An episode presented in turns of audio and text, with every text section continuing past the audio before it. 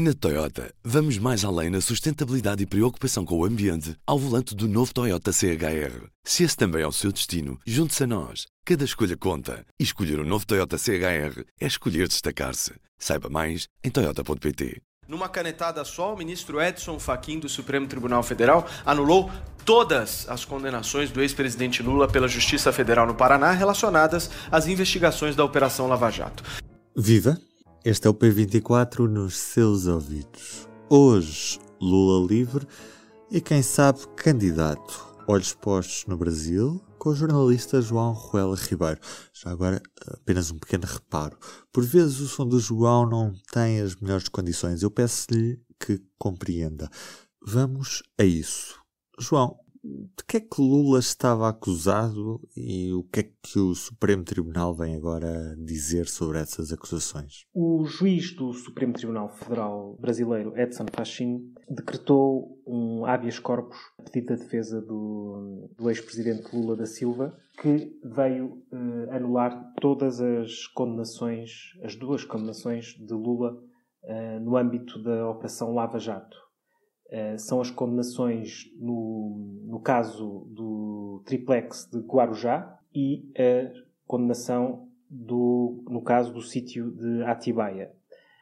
Ambas tinham sido confirmadas por tribunais de segunda instância, mas aquilo que o, que o juiz do, do Supremo Tribunal veio dizer é que o Tribunal de Primeira Instância de Curitiba, uh, que primeiro julgou os dois casos, eh, não tinha competência para o fazer.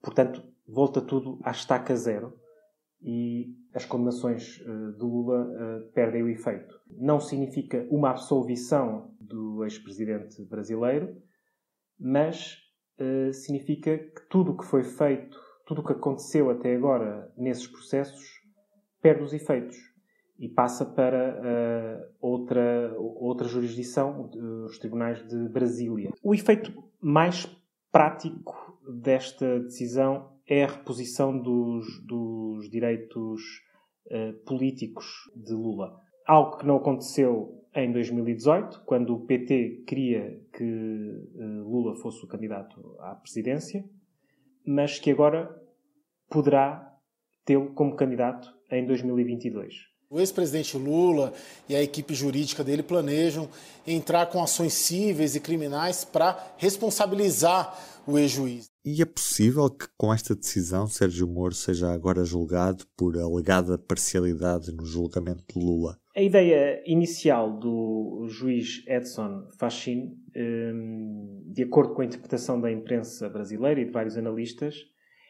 seria a de proteger de certa forma, a posição de Sérgio Moro. A conduta do Sérgio Moro foi questionada pela defesa do, do ex-presidente Lula uh, em várias ocasiões.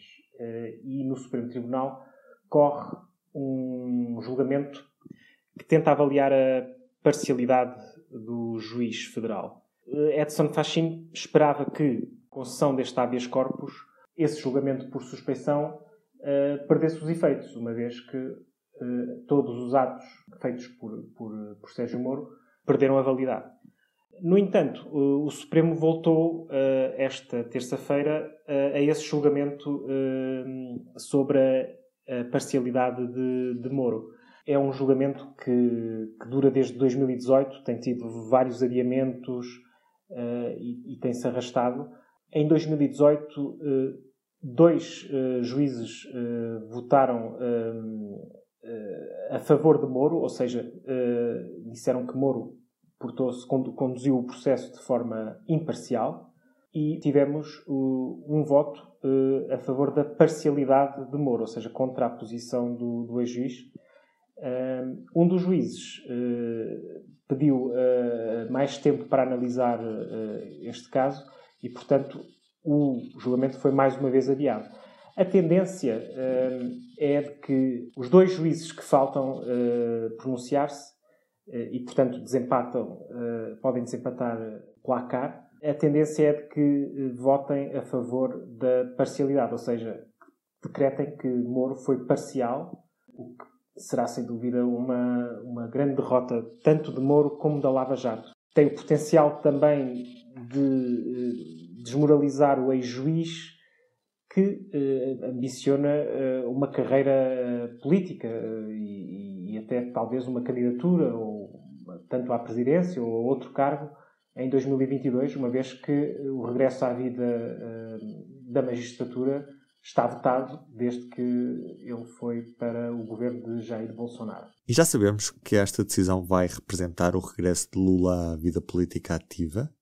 Tudo indica, apesar de ainda não ter sido declarado oficialmente, que o Partido dos Trabalhadores irá escolher uh, Lula da Silva como seu candidato para as eleições de 2022. Já o queria fazer em 2018, não conseguiu. Escolheu então Fernando Haddad, que tinha sido prefeito de, São Paulo, e uh, preparava-se para voltar a, a, escolher Haddad se uh, a situação de Lula se mantivesse. Com, a, com esta decisão do, do Supremo, Lula terá o caminho aberto eh, se não houver mais nenhuma reversão das decisões, para se poder candidatar uh, em 2022. Isto muda muito uh, todos os cálculos que, que, estavam a ser feitos pelos pré-candidatos, pelos candidatos virtuais, pelos candidatos que ainda se estão a preparar e por Bolsonaro, que é, quer manter-se no, no, Palácio do Planalto. Muda tudo porque, porque Lula é muito provavelmente uh, o político uh, mais carismático do Brasil contemporâneo.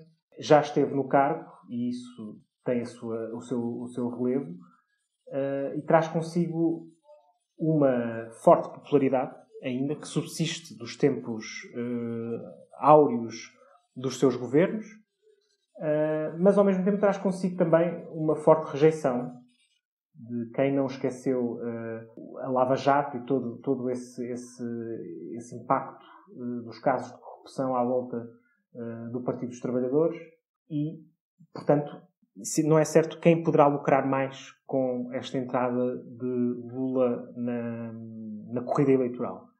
Um, um, as sondagens indicam que Lula é um, é um, um candidato com uma capacidade extraordinária na hora do voto, ou seja, tem uma grande, uma grande fatia do eleitorado que ainda mantém a preferência nele, uh, mas tem uma enorme quantidade de, de, pessoas e de eleitores que não votam em Lula em caso algum, uh, mesmo no cenário contra Bolsonaro, que, será, que seria o mais provável se as eleições fossem hoje. Assim, tal como no passado, no, no, noutros momentos e noutras eleições em que Lula participou, eh, ele terá que construir eh, alianças, pontes com outros setores, não só o resto da esquerda, mas também do, do centro, da direita moderada, eh, porque sem isso aquilo que falará mais alto será a sua rejeição e, portanto, perderia numa, numa segunda volta para, para Bolsonaro. Isso é um trabalho que começa, que já começou, que já, já, já tinha dado alguns passos, mas que na verdade começa agora, não é? Assumindo essa, essa candidatura, potencialmente assumindo ainda mais um, uma posição de líder da oposição à esquerda uh, a Bolsonaro. Um, e, claro, liderando todas as críticas e os movimentos uh, contra o governo em, em, em funções. E do P24 é tudo por hoje. Resta-me desejar-lhe um bom dia. Até amanhã.